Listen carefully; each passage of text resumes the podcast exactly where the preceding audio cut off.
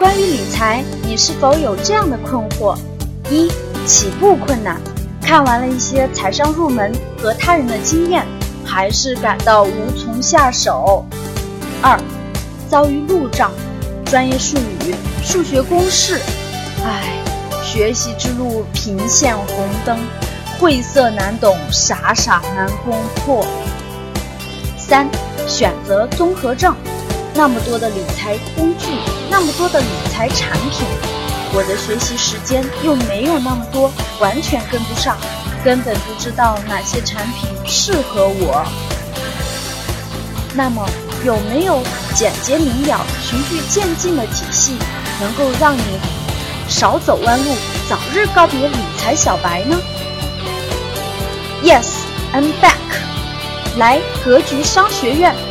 学习投资理财，带你装逼带你飞，爱理财爱生活，我是主播提小样，我的个人微信 k a t e 六八八六八八，QQ 交流群幺五二六四九六八零幺五二六四九六八零，欢迎你与我交流分享。下面开始我们今天的节目吧。我们的题目呢叫做“不创业必投资”。这句话解稍微解释一下，就是工字不出头啊，当不了老板的话就得会投资。其实这句话，我问大家，这句话说的有没有道理？你们觉得有没有道理？其实非常有道理的。为什么？教室里的人八百零六个，八百零六位同学了，在教室里已经。其实大部分人都听过我的公开课。其实，传统的职业规划，传统的职业规划，教授教给各位的是从职业的角度出发。其实职业这个道理来自于哪儿？各位，来自于职业分工，就是整个社会经济发展体系的这种，从从一两百年以前的资本主义体系的，一直到今天的市场经济，社会分工。分到了职业，与各个与各个职业相关的，与各个分的越来越细职业相关的相关的，是老板。那其实还有一个，就整个资本市场，围绕资本世界的，不是打工能换来的。其实只有投资能够感受到资本的力量。这其实是两个世世界，各位，如果明白我的意思的话，就是老板和投资其实说的都是两个世界，跟。职业它是相，不是一个世界的事情，跟职业，其实它不是一个世界的事情，他说的是另一个世界的事情，哪个世界呢？我们往下说哈。其实我觉得投资这个事儿，应该在早期，就是在年轻的时候就应该接触的。我一会儿给大家讲为什么投资这个事儿要要在你年轻的时候就开始学习，待会儿我再说。我们按顺序往后走吧。嗯。我们讲投资，那今天看中国的资本市场就是这么任性啊！因为正好讲投资了，今天就可以稍微的展开一点。大家这个，嗯，最近呢有有些事情是非常经典的，值得给大家分享分享。第一，九月份的时候，阿里巴巴在美国上市，这点大家都知道，创造了美国资本市场有史以来的最大的 IPO。大家知道，美国的资本市场是中国是这个世界上创办最早的资本市场，加起来有小近两百年了。但是大家能想象到吗？在美国诞生的资本市场就是股权交易市场。什么叫资本市场？各位，资本市场就叫做股权交易市场。什么叫做股权交易市场？股权交易市场就是你这么理解就对了。这个世界上有很多赚钱的机器。他们已经开动起来了，并且他们很难停得住。他们每个月、每一天、每一个小时都在产生大量的现金流。这样赚钱的机器，把它分成了它的所有权，分成了很多份儿，可以在市场上交易，可以拥有赚钱的机器。我问教室里的各位，你们除了付出你们自己的时间、你们的辛苦以外，你们从来就没想过没想过，你们可以拥有这个世界上赚钱机器的一点点？你们想过吗？各位，你们大部分人只想过。我要每天付出我的八个小时甚至十六个两小时，我要吭哧吭哧干到六十岁，干到你干不动为止，干到你退休那天为止。其实，这真的就是打工人的思维。这个世界上的有钱人只想一件事儿：拥有这个世界上的赚钱机器。如果不能拥有它的话，就拥有它的一点点，就拥有它的一小部分。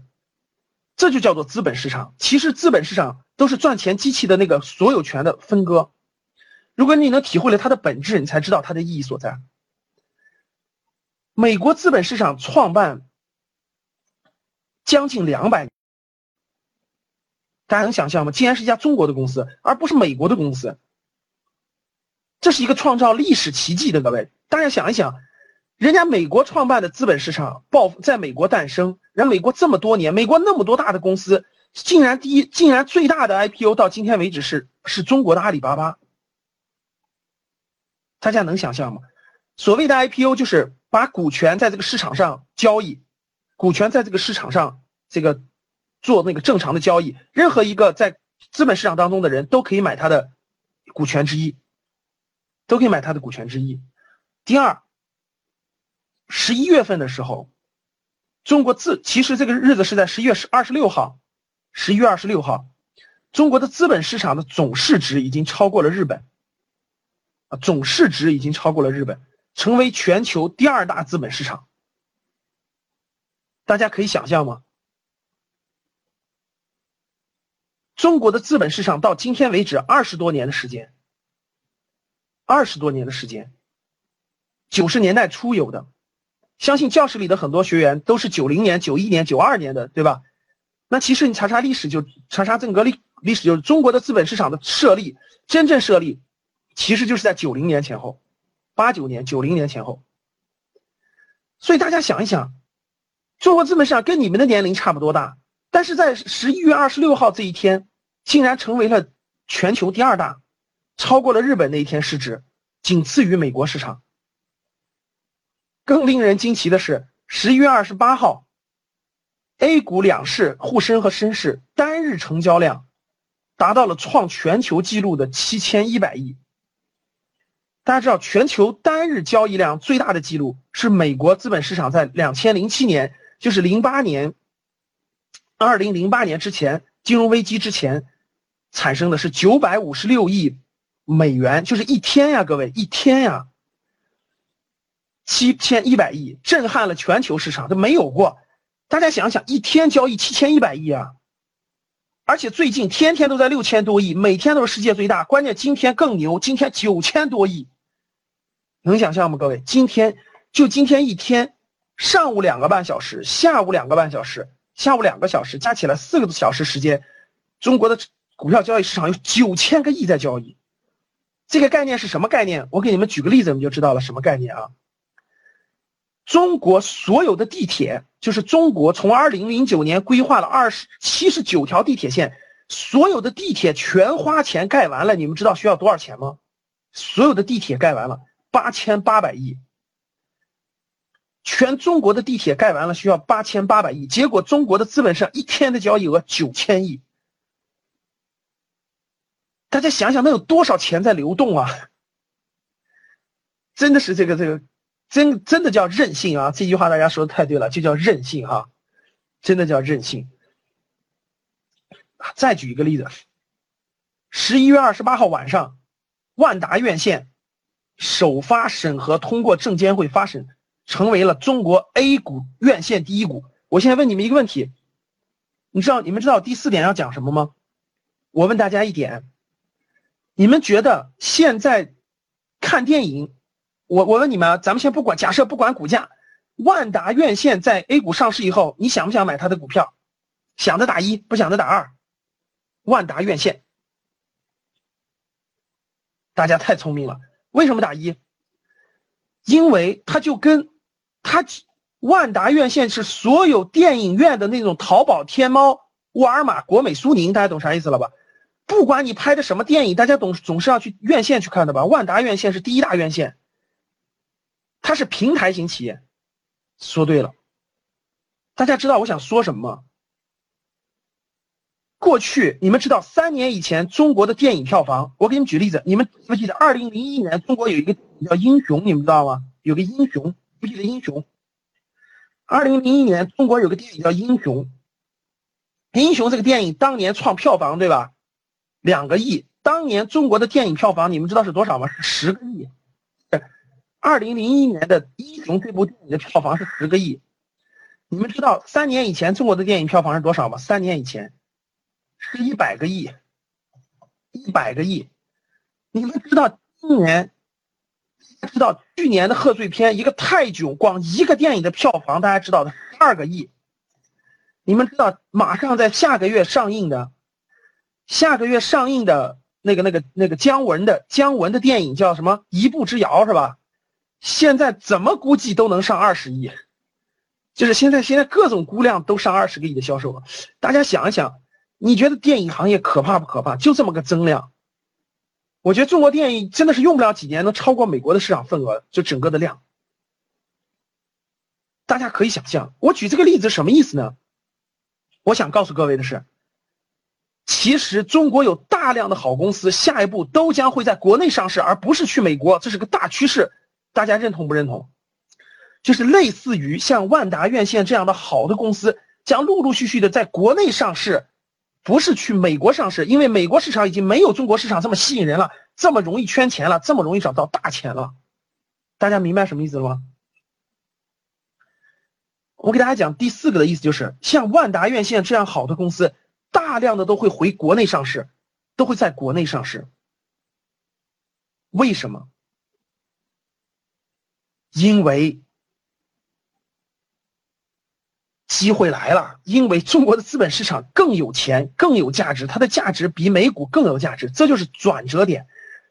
所以说，如果你能看明白这点，你就知道，其实今年是中国资本上一个重大的转折点。啊，未来其实这句话应该怎么说哈？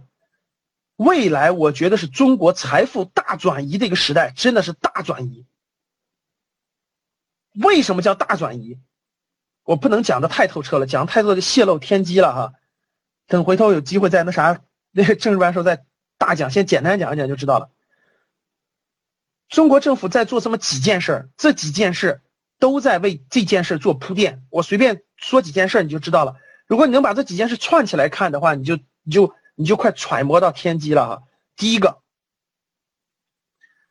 中国的证券市场沪港通的开通，在做一件事儿面向外资开放。第二，未来中国的企业上市上市将不是审批制，而是注册制。你们知道这件事什么意思？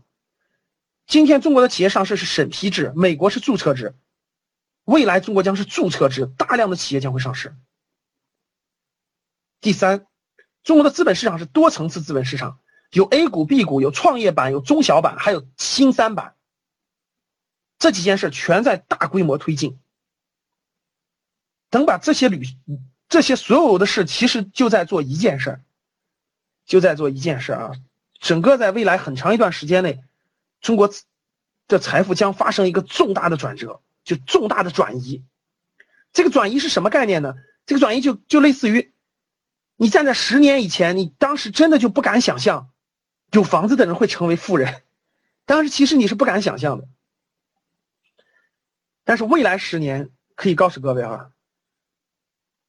庞大的财富将向资本市场和金融市场做转移，这个趋势非常之大，非常之明显。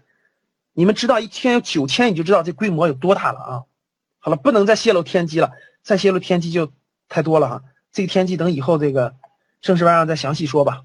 往下走，两点：第一，最近又流行一个词汇叫做“少年不可欺”哈，“少年不可欺”。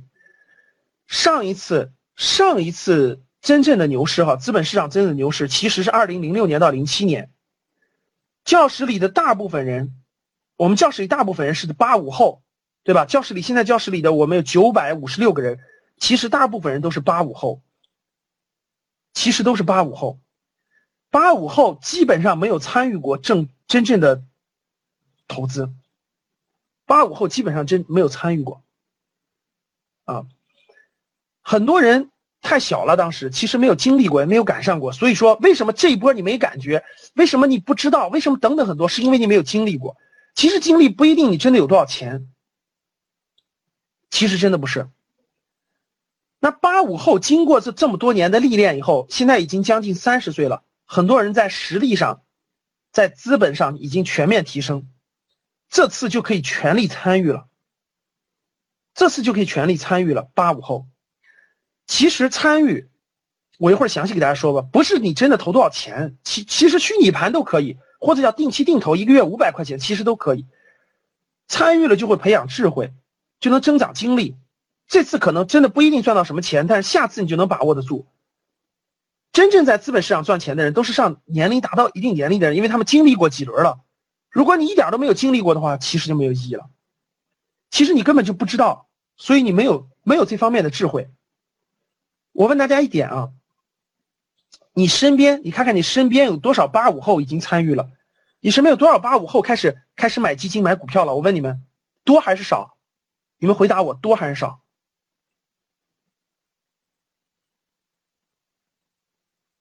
其实非常非常少，对吧？其实八五后非常非常少。